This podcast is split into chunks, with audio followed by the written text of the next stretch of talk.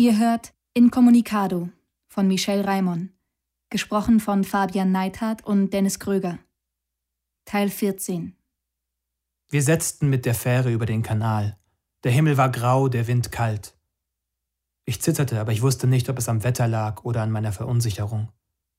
Ich fühlte mich müde, elend, ausgelaugt, allein. Anna stand neben mir, wir hielten uns umschlungen und starrten auf die Wellen, aber trotzdem war ich einsam. Man kann das, was uns widerfahren ist, wohl nicht mit der Folter von politischen Dissidenten in Diktaturen vergleichen. Wir wurden nicht misshandelt wie unter Pinochet, Saddam oder Pol Pot, von den Nazis ganz zu schweigen. Das wäre eine Verharmlosung dieser Regime, das wäre falsch. Wir wurden geschlagen und gedemütigt, aber wir hatten immer Hoffnung. Wir wussten immer, dass wir nicht einfach in einer Grube verschwinden würden. Das war wichtig, um nicht verrückt zu werden. Aber trotzdem, die Nacht in der Polizeikaserne veränderte alles. Sie war eine Kriegserklärung, eine letzte Warnung. Bis hierher und nicht weiter, sagte das System. Wir wussten nicht, wie wir darauf reagieren sollten. Robert Kurz, Antiökonomie und Antipolitik. Das Problem, das hier aufscheint, ist das der Keimform. Der historische Materialismus hat analytisch bewiesen und anerkannt, dass die bürgerlich warenförmige kapitalistische Vergesellschaftung als Keimform im Schoße der feudalen Gesellschaft entstanden ist. Sie begann nicht mit der politischen Revolution, etwa der großen französischen, sondern weit früher, um sich nach einer bereits langen Entwicklung erst allmählich als selbstbewusste Kraft hinsichtlich der politischen Machtfrage geltend zu machen.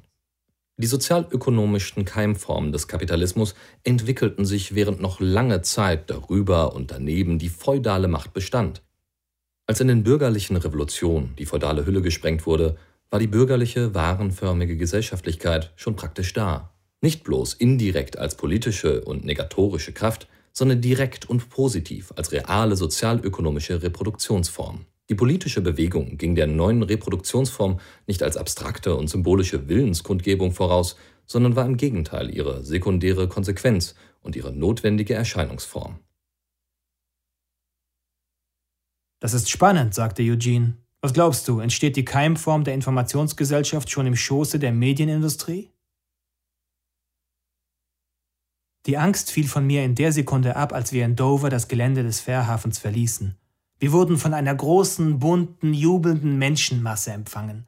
20.000, vielleicht 30.000 Menschen hatten uns erwartet. Die Polizei sprach später von 5.000 bis 8.000 und die meisten Mainstream-Medien übernahmen diese Zahlen. Vollkommen lächerlich. Sie kamen mit Fahnen, Transparenten, Schildern und vor allem vielen selbstgebastelten Trommeln und Rasseln. Sie forderten ein Konzert. Nicht hier, sagte Eugene über die Lautsprecher. Kommt mit uns, auf zu Speakers Corner. Und wir fuhren los und bildeten die Spitze einer Karawane, die um ein Vielfaches größer war als jene von Paris. Wir fuhren die Küste entlang nach Folkestone, dort auf die Autobahn und auf den schnellsten Weg nach London. Einige freie Radiosender und BBC berichteten darüber, und obwohl wir kaum mehr als eine Stunde bis zur Stadtgrenze brauchten, erwartete uns dort schon die nächste Menschenmenge. Wir kämpften uns im Nachmittagsverkehr durch Südlondon und immer mehr Autos schlossen sich uns an. Wir verursachten Staus, im Radio wurde vor uns gewarnt, aber viele der anderen Autofahrer schienen uns freundlich gewogen zu sein. Sie winkten, einige hupten und nicht wenige schlossen sich uns an. Wir sahen keinen einzigen Polizisten. Glaubst du, das ist eine Falle? fragte ich. Das werden wir sehen, sagte Eugene und tippte mit dem Zeigefinger auf eine Stelle auf dem Stadtplan, den er auf den Knien liegen hatte. Vauxhall Bridge, wir fahren direkt drauf zu. Wenn sie uns dort nicht stoppen, dann gar nicht. Er behielt recht. Es blieb bei gar nicht. Wir überquerten die Brücke ungehindert, fuhren nach Norden zwischen Victoria Station und Westminster Abbey durch, an den Buckingham Palace Gardens vorbei und kamen so ans südöstliche Ende des Hyde Park. Auch der war voller Menschen, soweit das Auge reichte, eine einzige bunte, fröhliche, partymachende Masse. Ich konnte es kaum glauben. Unsere Karawane fuhr mit einem Hubkonzert einmal rund um den Park, dann steuerten wir den Bus durch eine Einfahrt zu Speakers Corner. Kaum blieben wir stehen, waren wir auch schon dicht umringt. Die Leute pressten ihre Gesichter an die Scheiben, winkten uns zu, riefen unsere Namen. Rauf auf die Bühne, rief Eugene und klappte die Dachluke auf. Ich griff mir meine Gitarre. Wir spielten bis lange nach Sonnenuntergang. Zuerst unsere eigenen Nummern, dann Coverversionen Stunde um Stunde. Der Zustrom an Menschen ließ nicht nach. Im Radio berichten sie, dass sich aus ganz Großbritannien die Leute auf den Weg hierher machen. Sogar aus Schottland ist schon eine Autokarawane unterwegs, sagte Eugene in einer Pause. Bis die da sind, können wir aber nicht durchspielen, sagte ich. Tja, dann müssen wir morgen wohl wieder spielen, sagte Anna. Sie strahlte über das ganze Gesicht. Es hatte etwas Künstliches Aufgesetztes. Sie schien die Erlebnisse auf der Polizeistation völlig zu verdrängen. Ich fragte mich, was sein würde, wenn die Euphorie dieses Tages und das Adrenalin nachließen. Irgendwann sagte Anna, wir haben nur noch eine Zugabe. Und wir hielten die Schweigeminute. Binnen weniger Sekunden verstummte jedes Gespräch im Publikum. Die Leute erhoben sich aus dem Gras, nahmen ihre Kopfbedeckungen ab, zündeten Feuerzeuge an. Es wurde ein riesiges Lichtermeer bis nach hinten zum See. Dann verließen wir das Dach, mischten uns unter die Leute, tranken ein paar Bier mit ihnen, erzählten von Paris und den Übergriffen der Polizei. Der Alkohol löste unsere Zungen und irgendwann begannen wir, unsere Angst ins Lächerliche zu ziehen. Aber diese gelöste Stimmung hielt nicht lange. Wir waren alle todmüde, vollkommen erschöpft und krochen bald in unsere Kojen. Anna kam nicht zu mir, und als ich zu ihr in die Koje wollte, schüttelte sie den Kopf. Ich möchte ein wenig allein sein, sagte sie. Ich verkroch mich also in meine Koje. Vor dem Einschlafen checkte ich nochmal mein Telefon, das erste Mal an diesem Tag.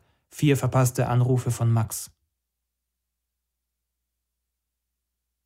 Am nächsten Morgen stieg ich aus dem Bus und blinzelte ungläubig in die Morgensonne. Die Menschen waren immer noch da. Ein Pärchen, das offensichtlich auf einer Decke im Gras vor dem Bus übernachtet hatte, teilte sich zum Frühstück ein Sandwich.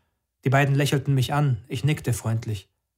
Dann wanderte ich langsam durch den Park und fand überall das gleiche Bild.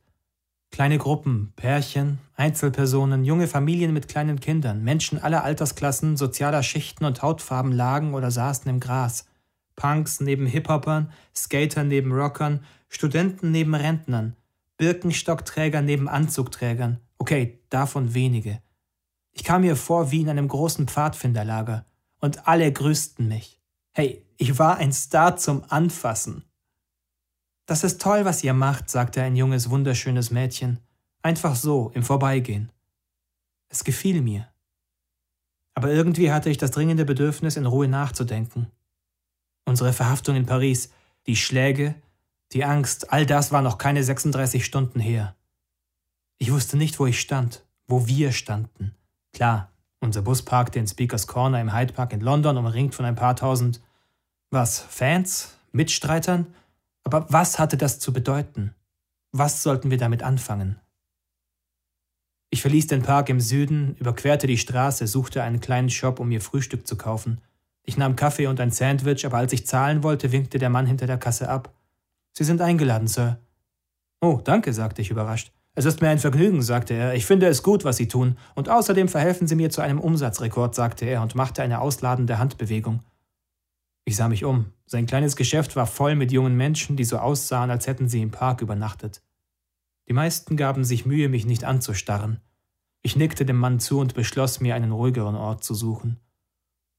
Eine Stunde etwa lief ich planlos durch Kensington, Prompton und Chelsea, frühstückte im Gehen, grübelte. Der Tag war mild, es war hell, aber nicht zu heiß. Ich begann mich wohl zu fühlen. Max rief an. Ich drückte die rote Taste. Kurz darauf kam eine SMS. Hey Mann, ich mache mir Sorgen, alles okay? Ich antwortete nicht, lief einfach immer weiter. Schließlich landete ich im Victoria and Albert Museum.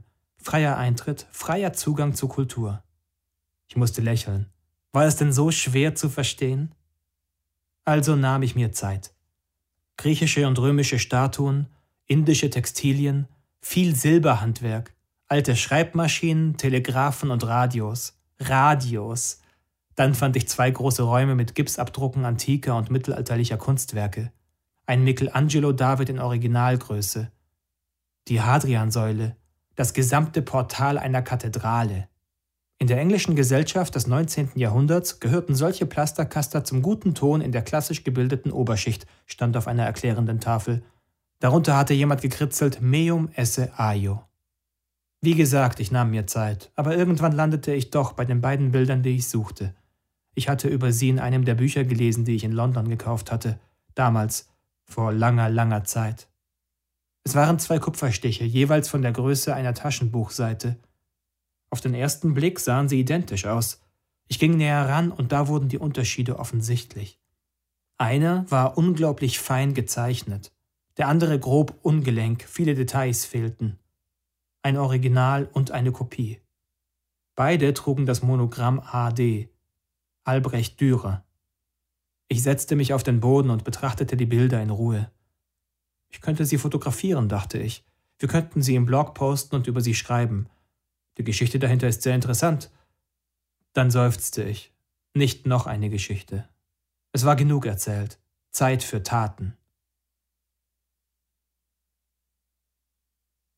Als ich am frühen Nachmittag in den Hyde Park zurückkam, war ich überrascht. Erstens, die Leute waren immer noch da. Zweitens, es wurden immer mehr, ständig kamen neue an. Und drittens, sie schienen bleiben zu wollen. Die Menschen kamen mit Isomatten, Schlafsäcken, dicken Decken und sogar Zelten. Sie richteten sich ein Lager ein. Ich sah Leute, die große schwarze Plastiksäcke trugen und Müll sammelten. Ich sah Männer, die vier oder fünf Dixie-Klos aufstellten. Viel zu wenig, aber immerhin. Ich sah mehrere Diskussionsgruppen, die im Kreis oder Halbkreis beisammensaßen. Bei der größten davon traf ich Eugene. Er saß in der Mitte, aber er sprach nicht. Ein Junge stand neben ihm, und er redete laut und aufgeregt.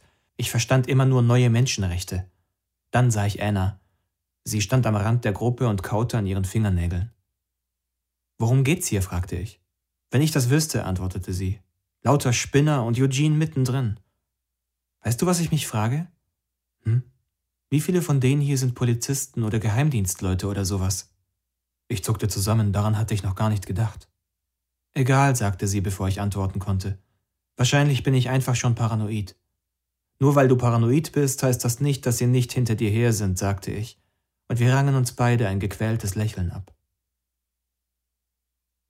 Michel Foucault, Omnes et Singulatim.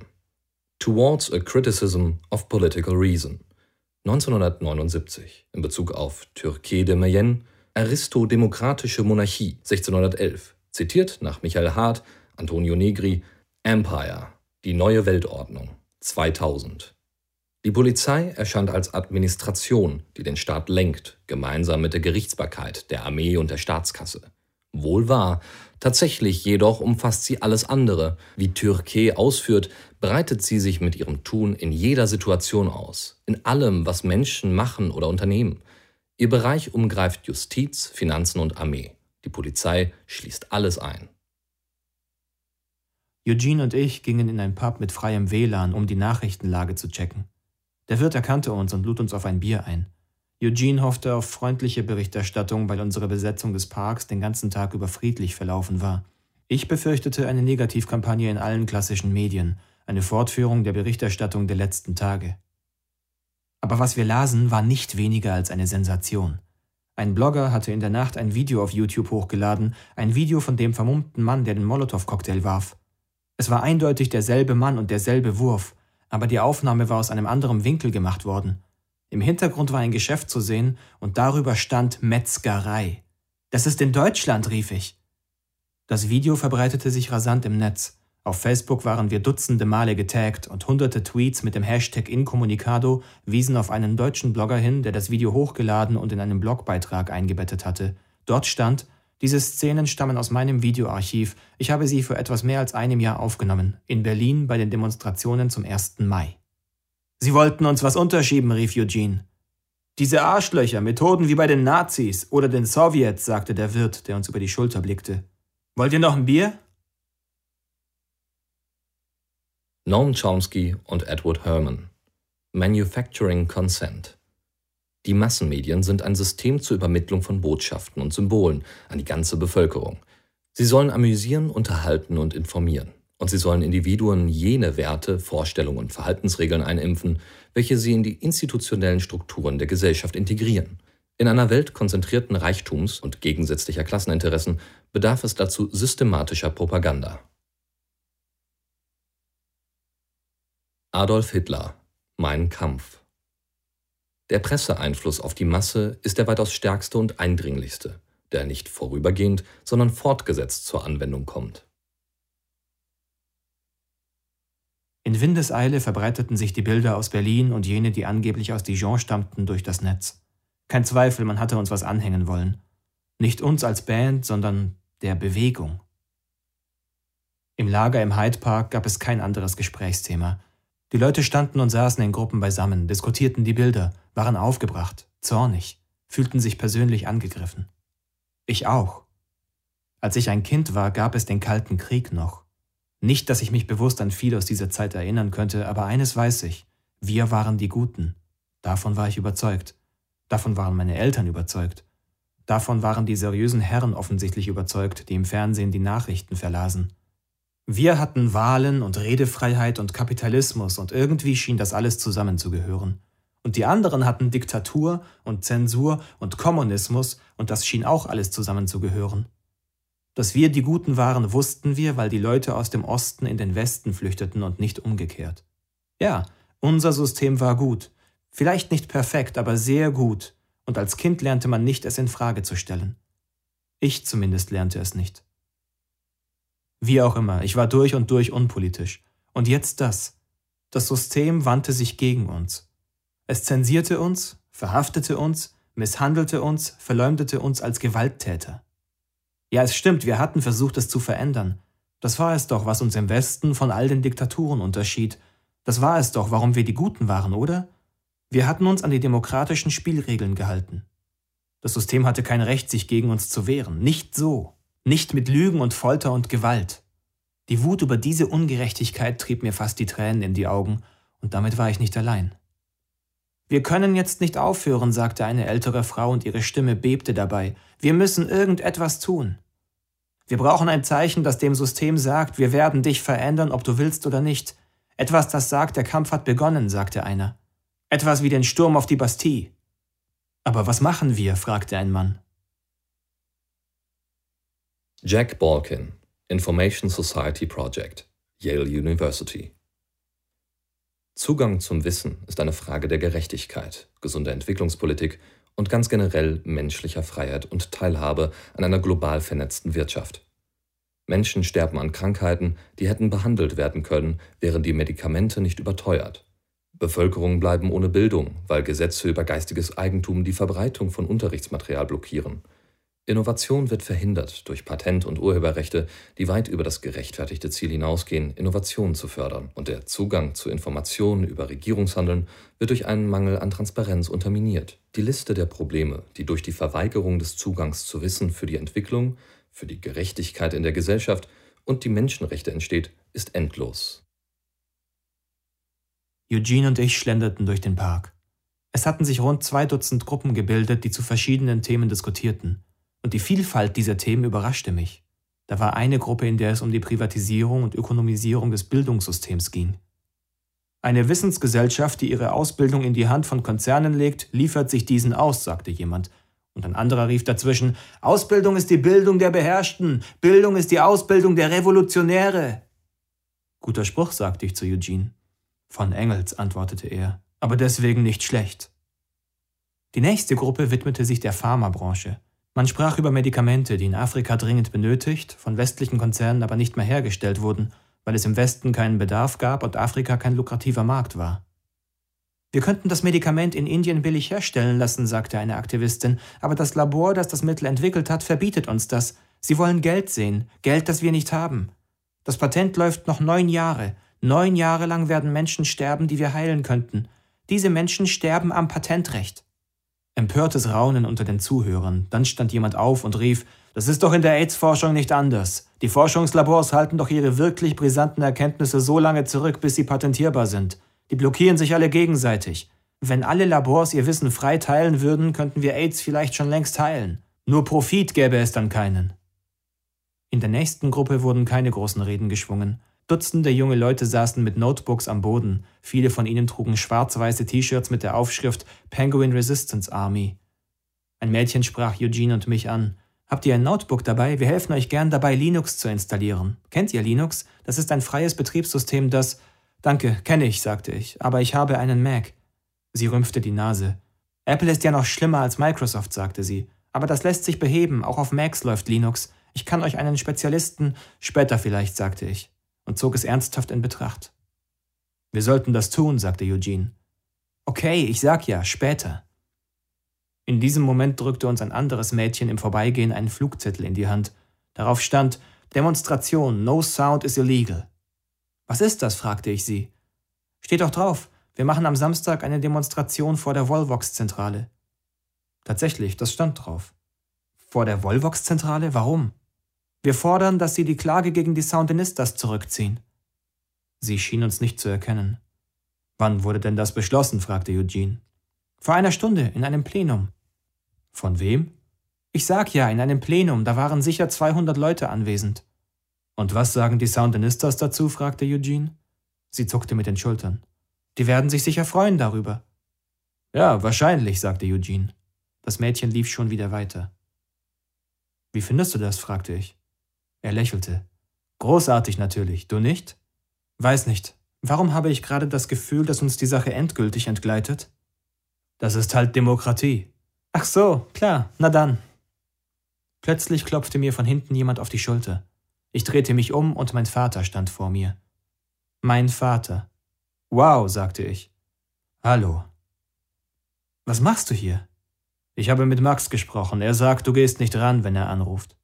Du bist hier, weil ich Max Anrufe nicht annehme? fragte ich fassungslos. Ich bin in Frankreich verhaftet und verprügelt worden, und du bist hier, weil ich nicht mit Max reden will? Nein, weil ich mir Sorgen mache. Da kommst du ja rechtzeitig drauf. Danke der Nachfrage, die blauen Flecken werden schon gelb. Da hast du dir ja einiges eingebrockt, sagte er. Ich habe mir etwas eingebrockt?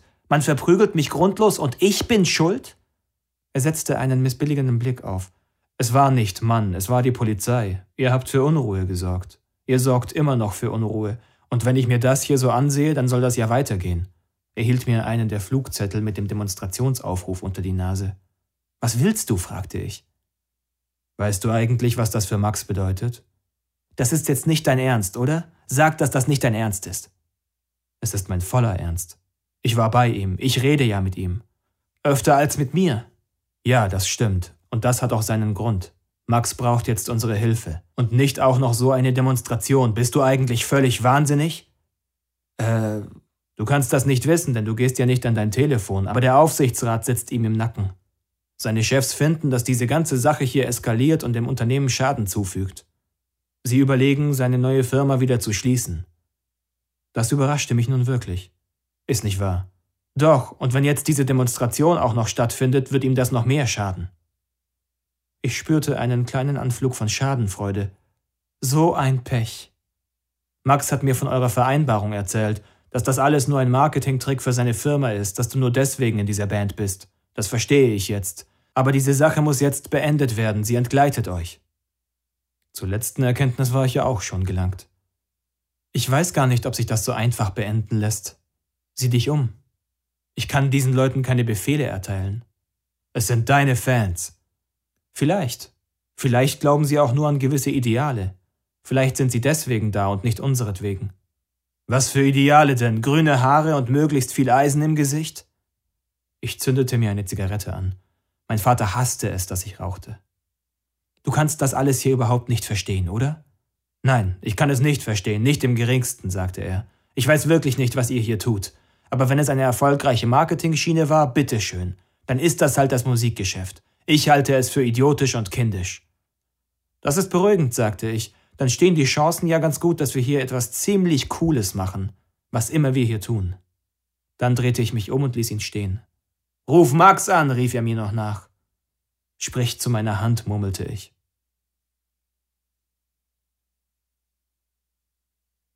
Am Abend ging ich mit Eugene in den Pub und der Wirt lud uns wieder auf zwei Bier ein.